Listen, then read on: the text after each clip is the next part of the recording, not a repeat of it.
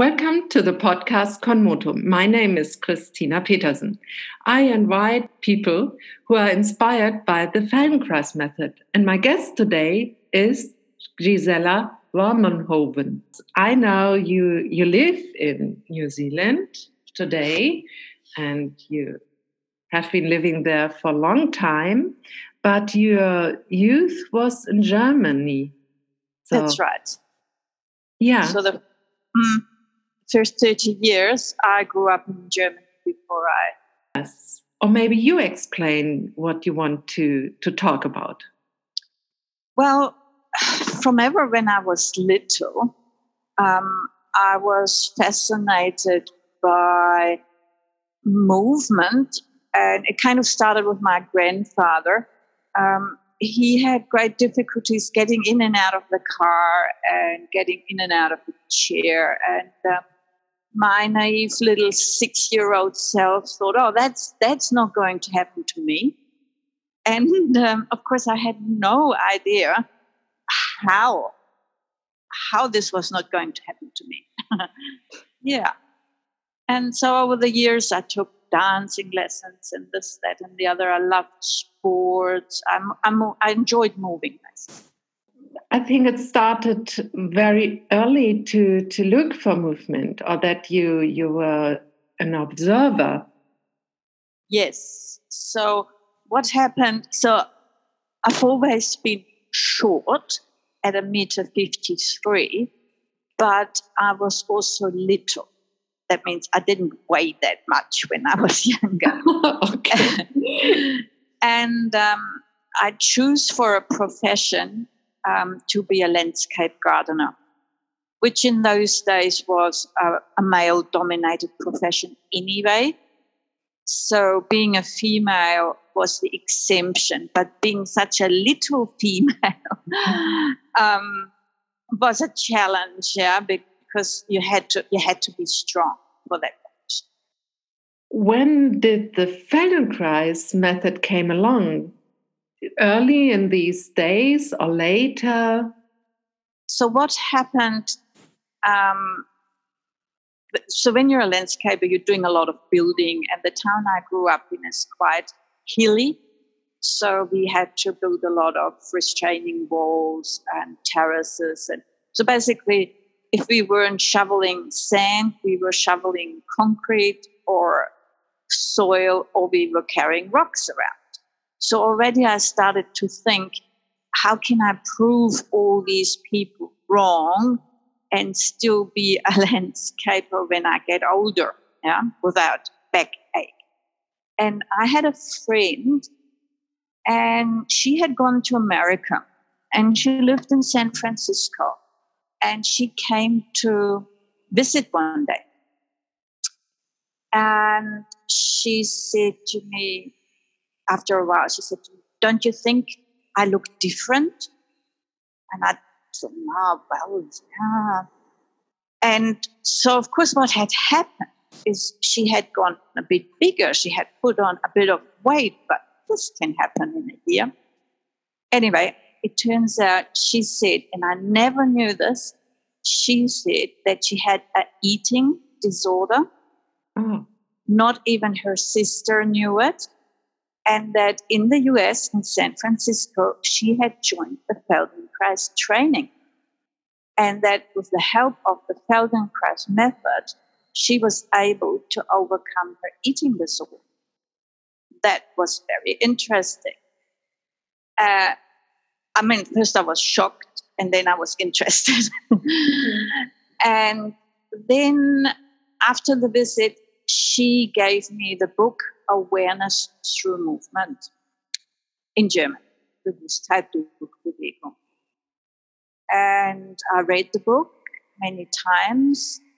And so that kind of thinking um, I started to put into my daily life. Um, and that meant like when you're shoveling, you've got a habit of shoveling, using a shovel. So I started to change sides, really thinking about it. How am I doing this? And how could I do this with less people? Okay. And why did you finally choose to become a Feldenkrais teacher or practitioner? Well, okay, so that took another long time um, because that was my profession was the um, the landscape gardening, and we owned our own business. And then came the Chernobyl accident in 1986, and that's when I left Germany to live in um, New Zealand. But on the way, I, w- I stopped in, San Francisco to see my friend again. And she gave me four tapes. In those days, we had tapes, not CDs, of awareness through movement lessons by Ruthie Alon. And so when I lived in uh, in New Zealand, I lived um, in the bush, and the only power we had was solar power. That means one solar panel on the roof. But uh, it was enough to use the radio and the tape machine. And so I had eight lessons, four tapes, eight lessons, which I did over and over and over again. I mean, I was far away from the world. So the Awareness Through Movement book and the tapes was the only thing I had. So considering a training was still far away on my horizon. um, but of course, I started to talk about awareness, awareness, awareness to the other people. And one day somebody came and said, Oh, this teacher is coming to town. Uh, he's an Alexander teacher. Oh. And I think you might like it. So this was before the days of computer and all that. Um, we didn't even have a telephone, let alone a mobile telephone. Anyway, um, I went to see this teacher and he brought all his students with him. And I thought, yeah, yeah, that is interesting. And that's very close to what I'm looking for. Anyway, um, I started to do, as, as far as I knew, there was no Feldenkrais training in New Zealand at the time. So I started to do the Alexander technique training, which took four years. And um, it was in New Zealand? That was in Auckland. So I did a lot of traveling from yeah. my place in the bush to Auckland, forwards and backwards to, to do the training. Yeah. And, um, but still, I'd say Feldenkrais was my first love. And uh, that, that never left me. And um, anyway, I moved to another town. My daughter grew up, and I happened on a book in the library, and I believe it was The Potent Self by Moshe Feldenkrais. Yeah. And I had a computer. My daughter had left home, and I Googled. It was one of the first times I put in Feldenkrais method in Zealand this would have been end of November. Okay. And and I found out that a new training started in Wellington in January, which Wellington was quite a way away, uh, but that doesn't matter. But it was in New Zealand. and um, yes, and it was actually quite a rigmarole because we had to write an application we had to get two referees that said we would be able to do this four year training. We had the character to do this. And um, so I did all that. I did the paperwork and I had enough money for the first segment.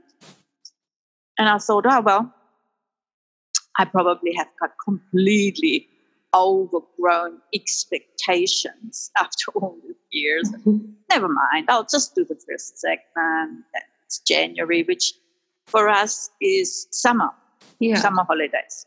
So, anyway, I went to Wellington and it just it met all my expectations and more and i decided i have to carry on and from then on, it was just a matter of making enough money from segment to segment to be able to pay for the training.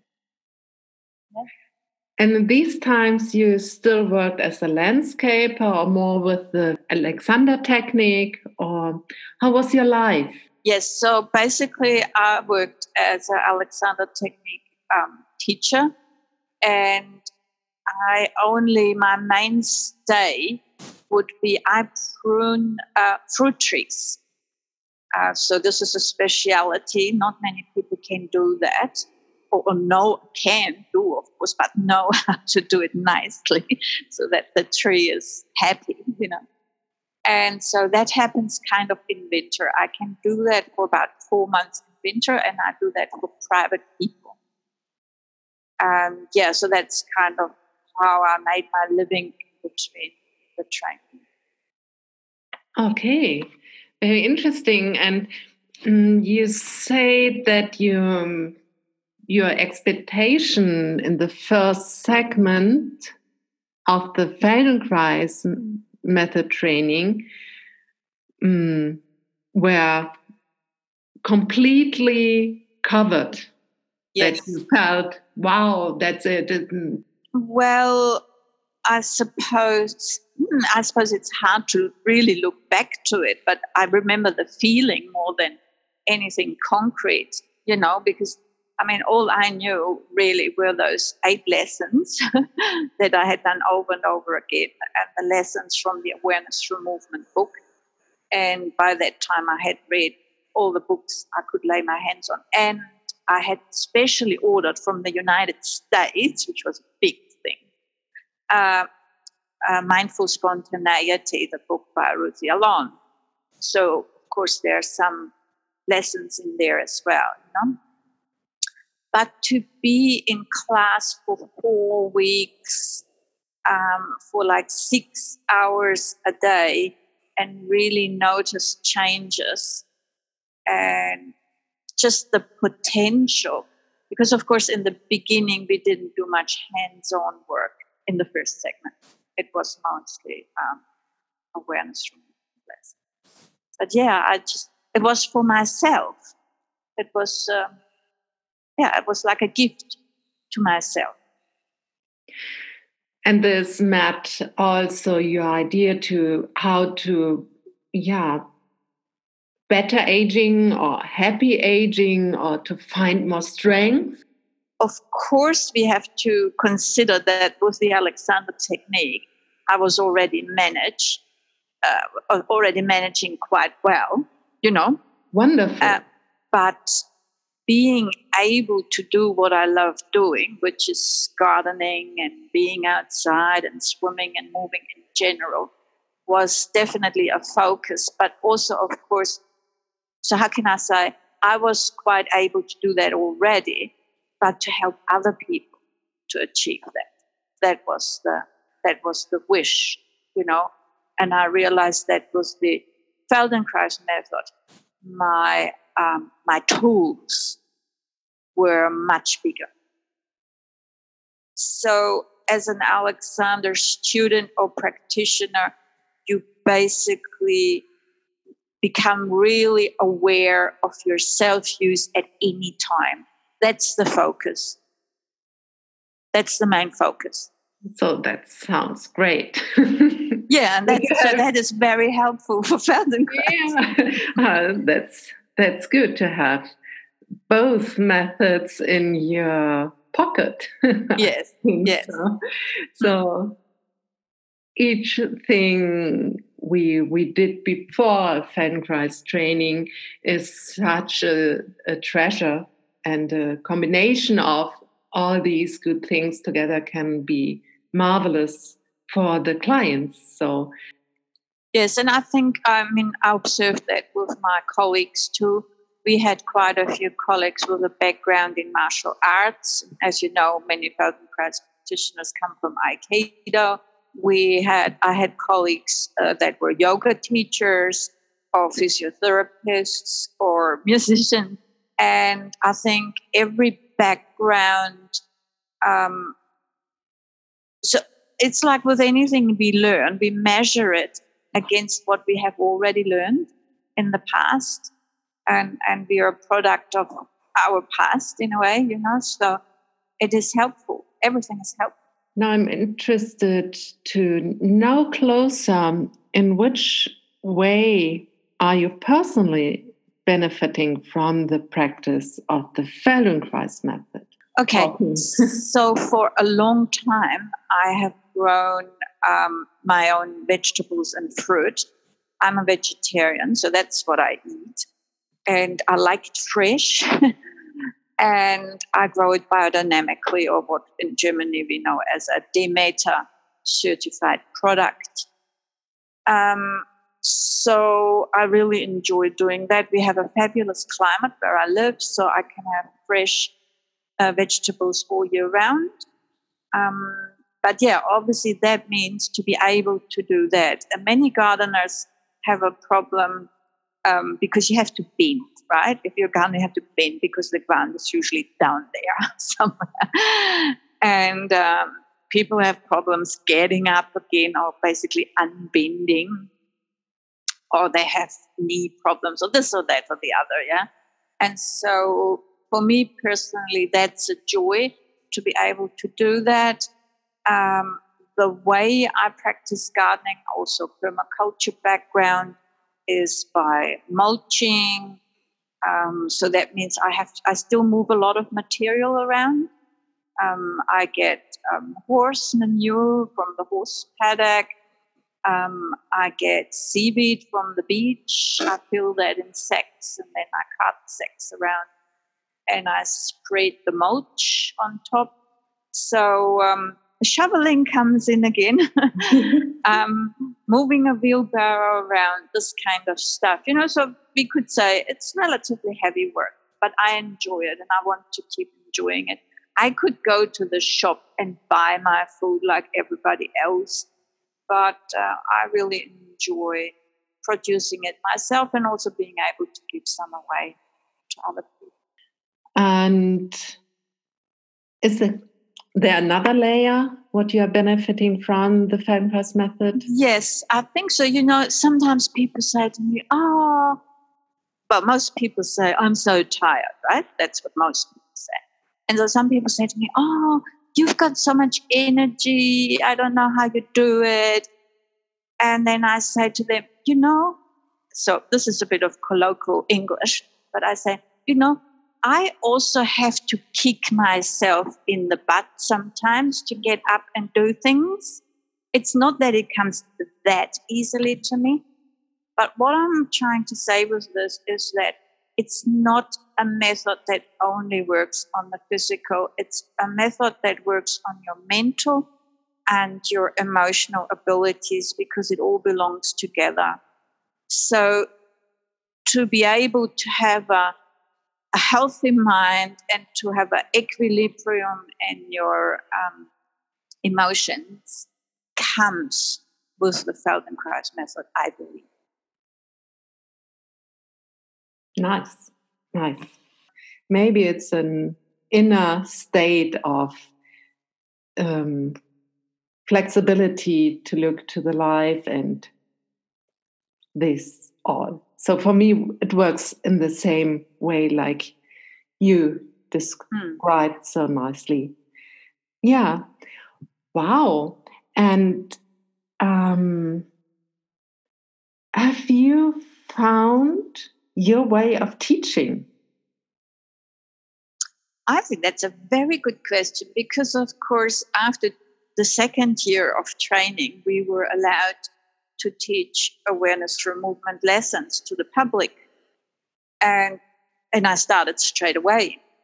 And looking back on that now, which is many, many years ago, I've definitely found um, a development where in the beginning I might have been quite strict in following the lessons. I'm still doing that.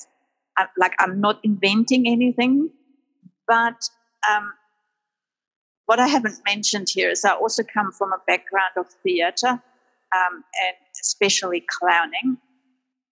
Um, so it was also with the Alexander. So I haven't got difficulty standing in front of a crowd and talking because a lot of people have that. And so now I think my lessons are more humorous you know, I can present it in a more humorous way, not quite so serious maybe as when I was a beginner. And uh, when it comes to individual lessons, uh, what we call functional integrations, I always, for a long, long time, I wanted to work with children because, of course, I can already see children in the playground or on the street that um, have poor habits. Yeah. And I think the earlier we could access that, the better for the rest of the life of that person. Anyway, that was a wish of mine. It never really materialized. So mostly I got people with aches and pains. Um, so basically, people from all sorts of life, but mostly with aches and pains and hip replacements and knee replacements. But lately, lately I've been working more with children and I really enjoy it tremendously because how can I say in New Zealand we are very polite people. And to get a straight feedback might not be as easy. But children have got no problems. They tell you straight away if they like something or if they don't like it. Um, if they need a different position, they move into the next position. Um, they are straightforward. Yeah, and, and I love that because yeah, you've got this feedback that comes straight away. Cool. What do you think? Which people can benefit from the Feldenkrais method? Well, everybody can benefit from the Feldenkrais method. There is no doubt in my mind. And so just whoever listens to this should get up straight away and look for the next Feldenkrais practitioner. because, I mean, it, it really doesn't matter if you have pain or if you don't have pain. Just do it before things go wrong, you know. Um, yesterday, I met um, a Krankenschwester here as a sister. She looks after my old aunt here and does. And anyway, as you do, I said, "Oh well, I'm a Feldenkrais practitioner. Have you heard about this?" You know, and she goes, "Oh yes."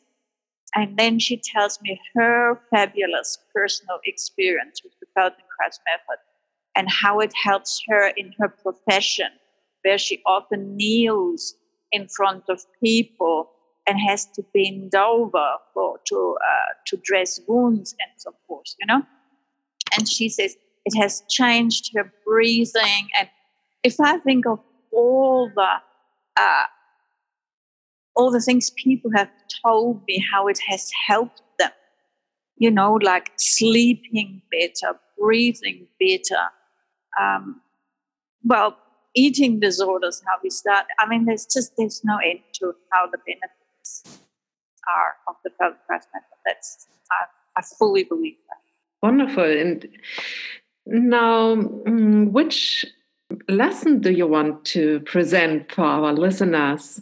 Okay, so for today, I would like to introduce you to my favorite, all time favorite ATM because you can use basically just the first 10 minutes. And if you had a long day and um, you were a bit stressed and you weren't able to look after yourself use and you start feeling niggling in your lower back. I think this is a wonderful lesson and often just the first 10 minutes are quite enough to bring you back to a to a nice place. It's a Ruthie Alon lesson and I think she calls it it's it's part of her baby movement series. Okay. So, for this lesson, it would be nice if you find a place on the floor, so hard, but still something underneath it, like a blanket or something, and definitely that's warm enough from underneath. And hopefully, you've got comfortable clothes on that you can move easily. If you need something under your head, um, you know, like a towel or something, um, find find what is the height you need. And now let's notice uh, the contact with the floor. So we're looking at the areas that have the best contact first, that come to mind first, that are clear or heavy, sometimes even pokey on the floor. And then you'll find other areas that are not touching at all.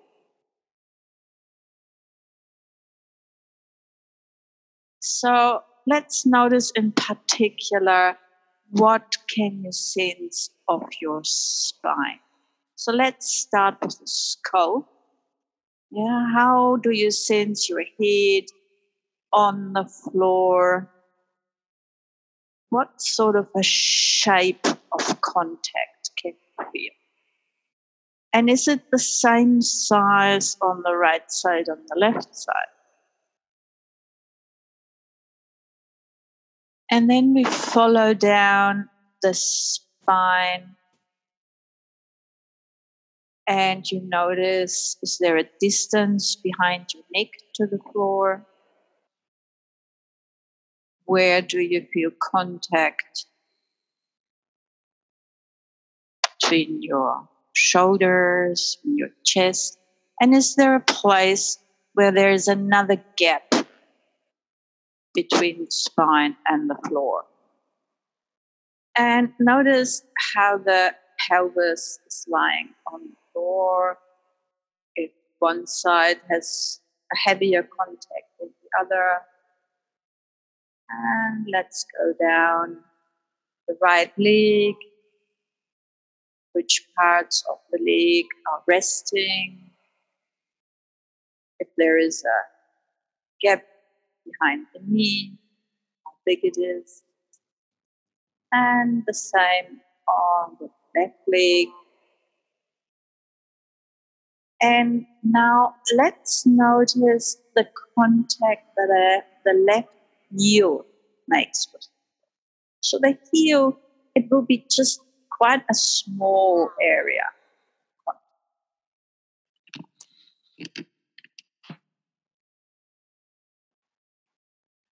And the right heel. And notice if that tells you something about the difference of the legs, how where the heel is contacted. If one leg might be turned out a bit more than the other.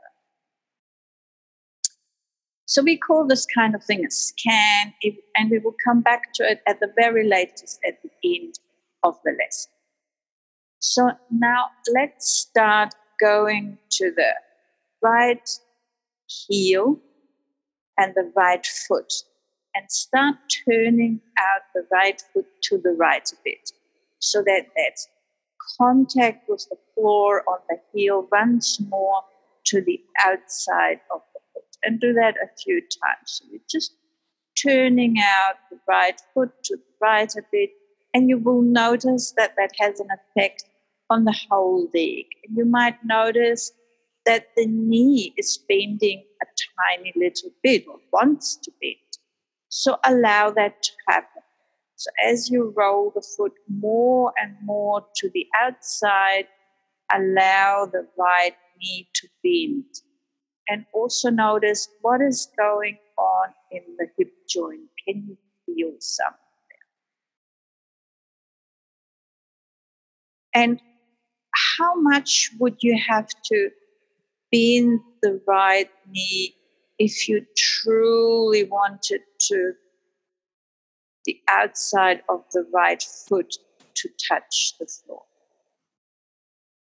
Okay, and let that be. Take a moment, rest.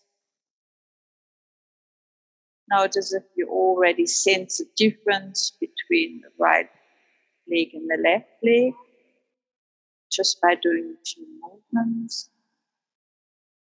And then we come back to the same movements and start turning out the right foot, allowing the right knee to bend. And you will find that if you truly want to do this, that the heel will creep a little bit closer in the direction of your buttocks. Yeah, so the more and more you turn your foot out, the more your knee will bend, and that will bring the heel a little bit closer to your buttocks. And on the way down, it's like coming home. So the movement of bending the knee and bringing the heel closer is a little bit of work, but on the way down, we can just use gravity to undo this movement. In the Feldenkrais method, we also talk about a reversible movement. And this is a truly reversible movement in space.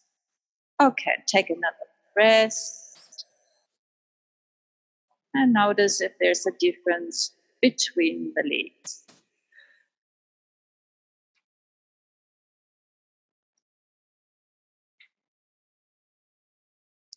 And then we start with the same movement again, same leg, turning the right foot out, allowing the knee to bend, dragging the heel closer as the contact comes more and more on the outside of the right foot, letting it slide down with gravity.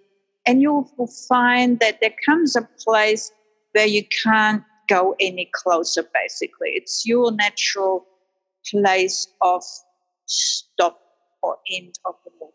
When you come to this place where the heel is the closest to the buttocks, that's comfortable, roll your knee towards the ceiling and the sole of the foot will stand on the floor and stay there just for a moment to notice where is the space. Would you have normally chosen this place and then let the leg fall out to the right again. That means you peel off the sole of the foot you come on the outside of the foot and the leg just unbends and do that a couple more times. Nice, easy, minimum of effort, and like passively the legs sliding down and take that rest. And in the rest, again, notice if there is a difference between the sides.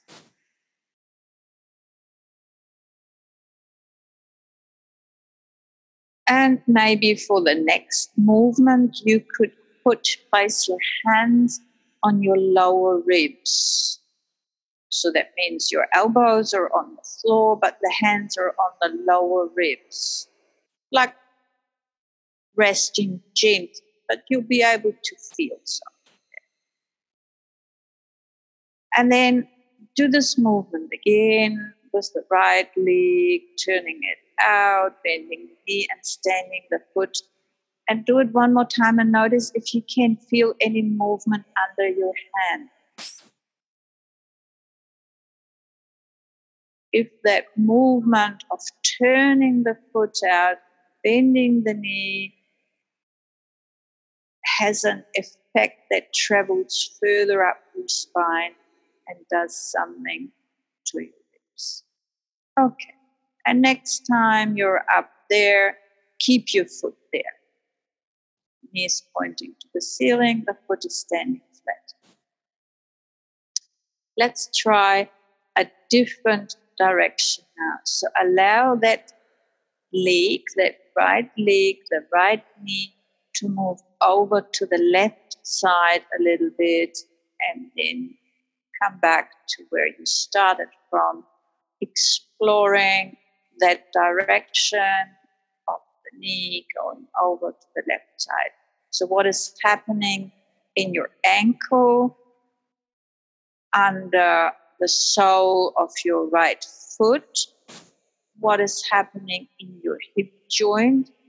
Is the weight changing on the hip joint or under the right side of the pelvis? And where is this weight going to? Is anything happening with the long left leg? Is anything noticeable under your fingers? And stop the movement, let the leg fall out to the right again, slide the leg down passively, and have a rest. Again, noticing if there's a difference between the sides.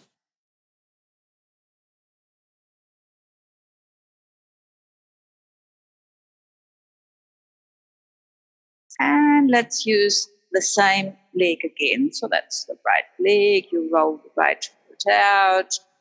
You allow the right knee to bend. You draw foot closer. You stand the right foot, and the knee points to the ceiling.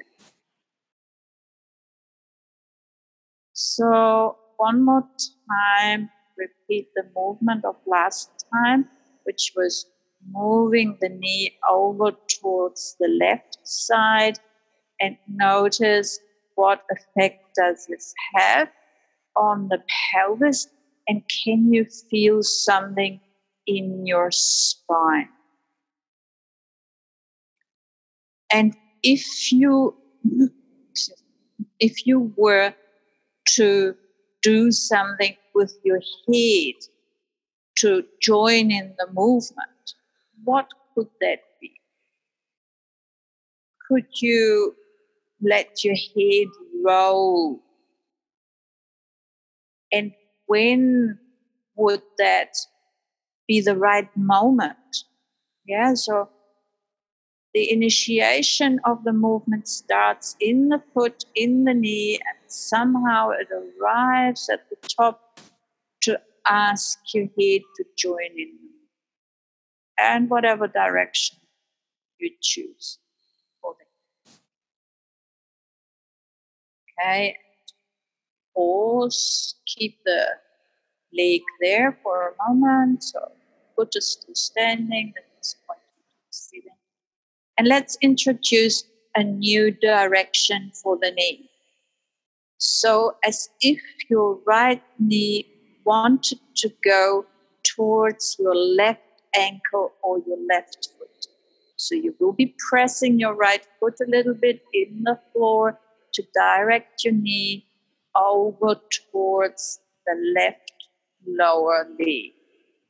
And what is the difference here in the hip joint? What is the difference in regard to how the pelvis lifts off the floor and also settles again on the floor? What is the difference maybe that you can feel under your hands and the impulse that goes through your spine to the head. Does it do anything to your head? The easiest way might be to notice if the chin is doing something. And then let that be and let the right leg, allow the right leg to fall out again, to slide down on the outside and have a rest. Notice if there is an overall difference now on how you contact or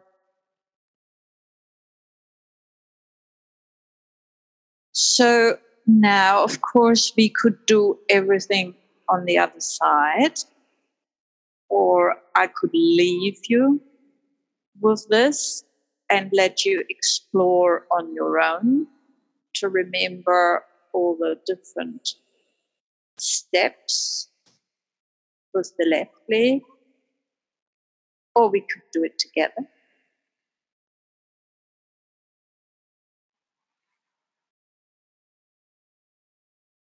So when we do the second side, often we don't need to do as many repetitions because the beauty of the brain is that it will be easy to translate. However, we often have differences sides, of course. So see if you can choose the right time for you to explore the variations of the movements.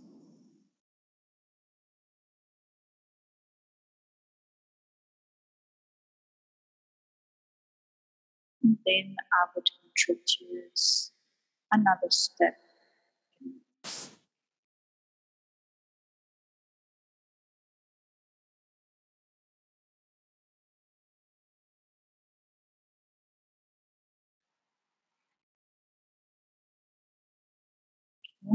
Take a rest, both legs long.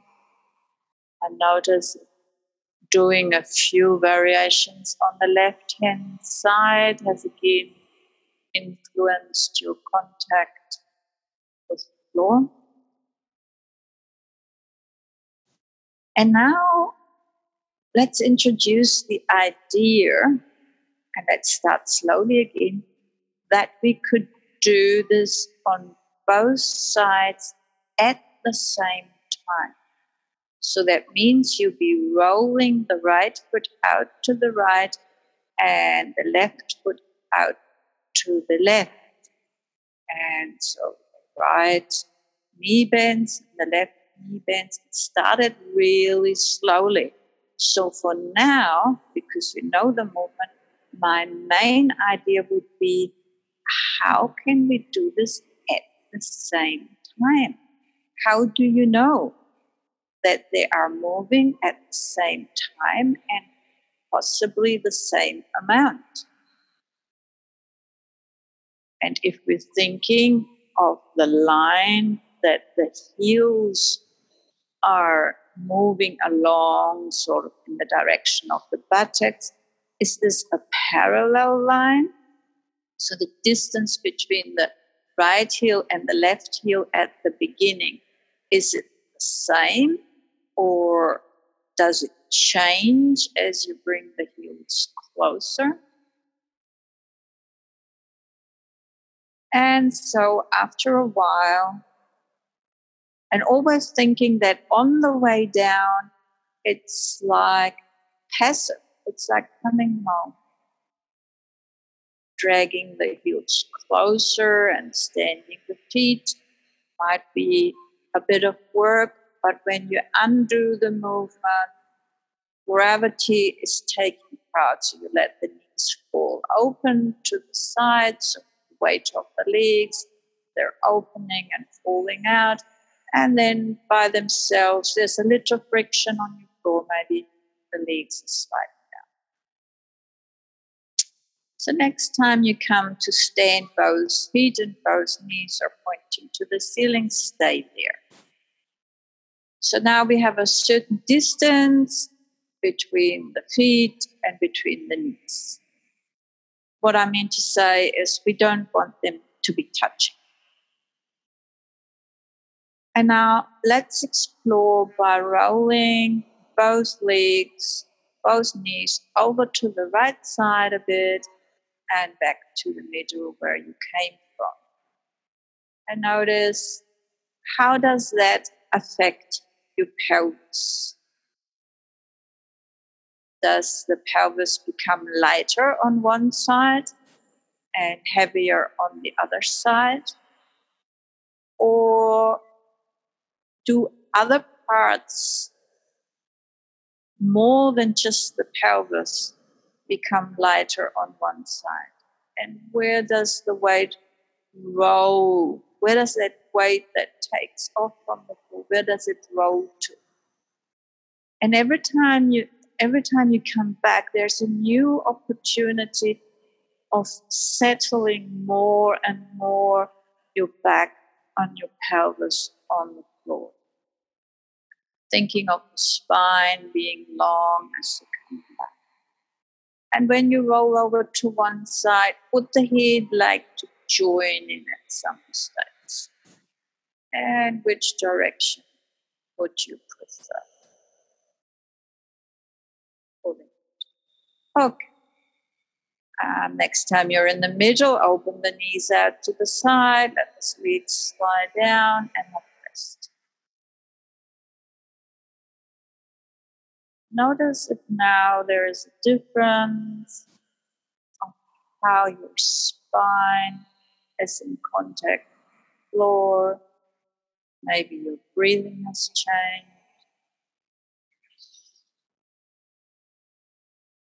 So, one more time, bring up both legs in the way that the right foot rolls to the right, the left to the left, the feet on the outside, and you come to stand feet and the knees are pointing to the ceiling. So now you do a few movements of the legs rolling over to the left, noticing the same things. How does one side lift off the floor? How where does that weight go? And how do you resettle on the way back? So we're still talking about a completely reversible movement in space. What that also means is that at any time you could stop the movement and change direction. That makes it truly reversible. Okay, now what I'd like you to observe is like I'm saying, let the knees go over to the left. But do you notice that one knee like it's not a really truly parallel movement? So as the left knee is going over to the left, the right knee is kind of doing a little something else. So, can we emphasize this movement? So, next time you go over to the left with both legs, push a little bit on the right foot to direct that right leg a bit more to the left corner. That's lovely and go back. So creating a slightly different idea. But the legs are moving together. They're not moving one after the other. They're moving together, but the right knee pulls away again into the left horn. Okay. And now let's move over to the right and do the same thing as both legs go over to the right. The left knee pulls away a bit into the right corner and then come back, alternating from side to side and just emphasizing a little bit of one knee pulling or pushing away. And what can you feel under your hands? Are the ribs participating in this movement? is does your head want to join in one way or the other? Oh, uh, next time you're in the middle again, that means both feet are standing and the knees are pointing to the ceiling.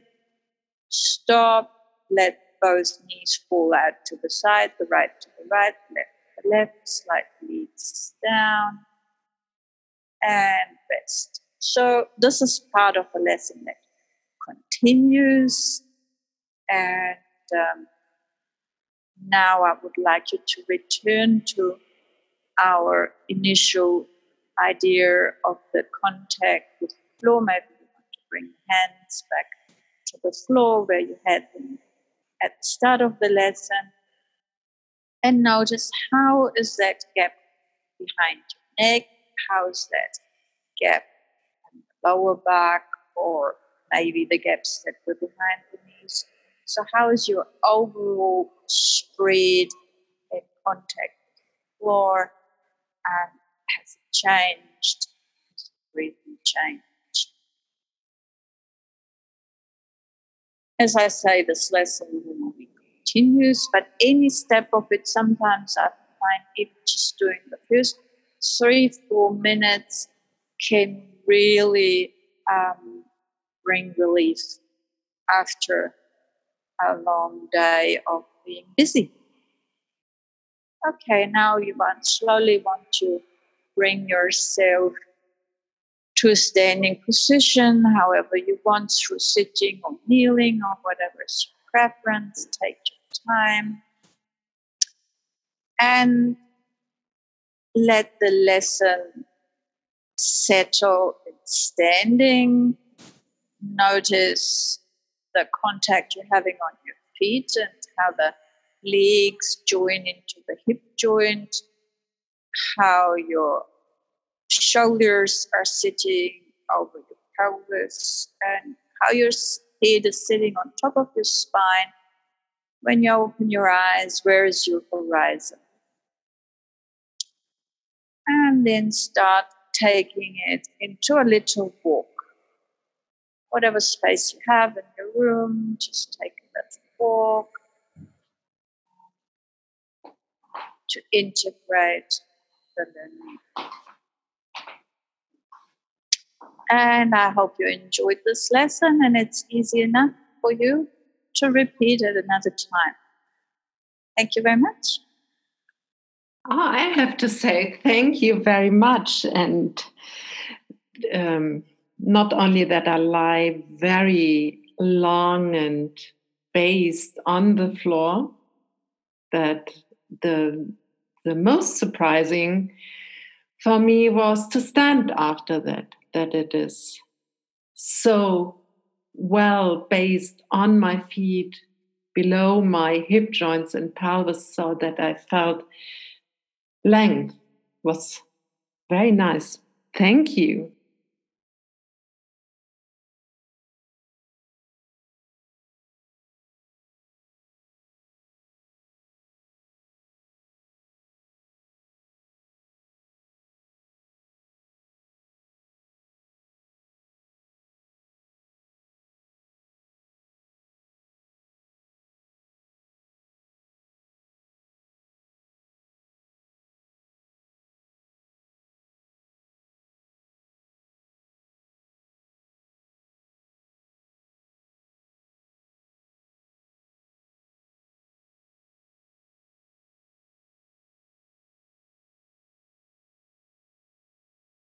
It's a nice possibility after a day of work to have a little rest.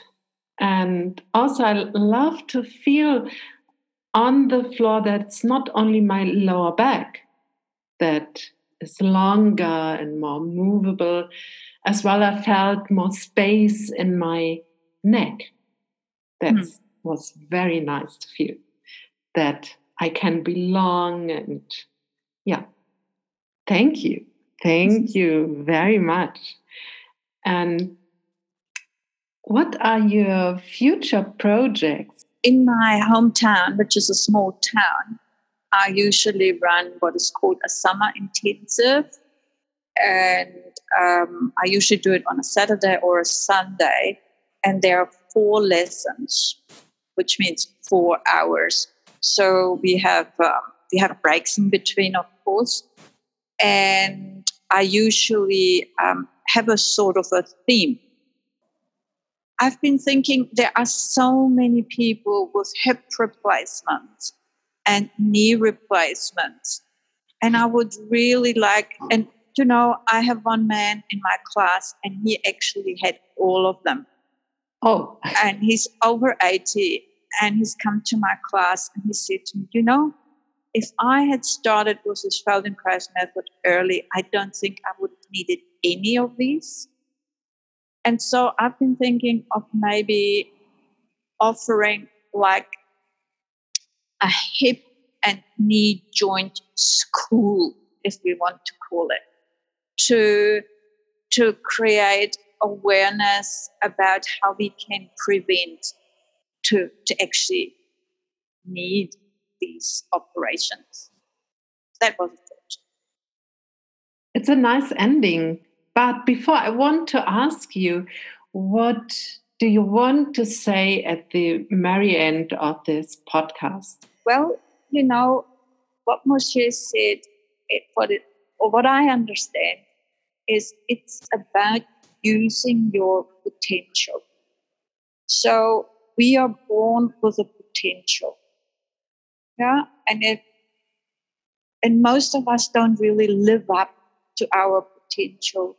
We tend to create our own limitations, whether that's because of how we brought up or you know the society we grow up in uh, giving us limitations or restrictions or where we actually choose them ourselves and say oh I can't do this anymore, I can't do that anymore. And I think that for me is is the essence of the Feldenkrais method is living up to our own potential and coming as close as possible to the hundred percent. yeah. Thank you very much, Gisela. We talked. I enjoyed it very much. Goodbye. Thank you very much for the invitation, and I enjoyed it very much too. Okay. Goodbye. Bye.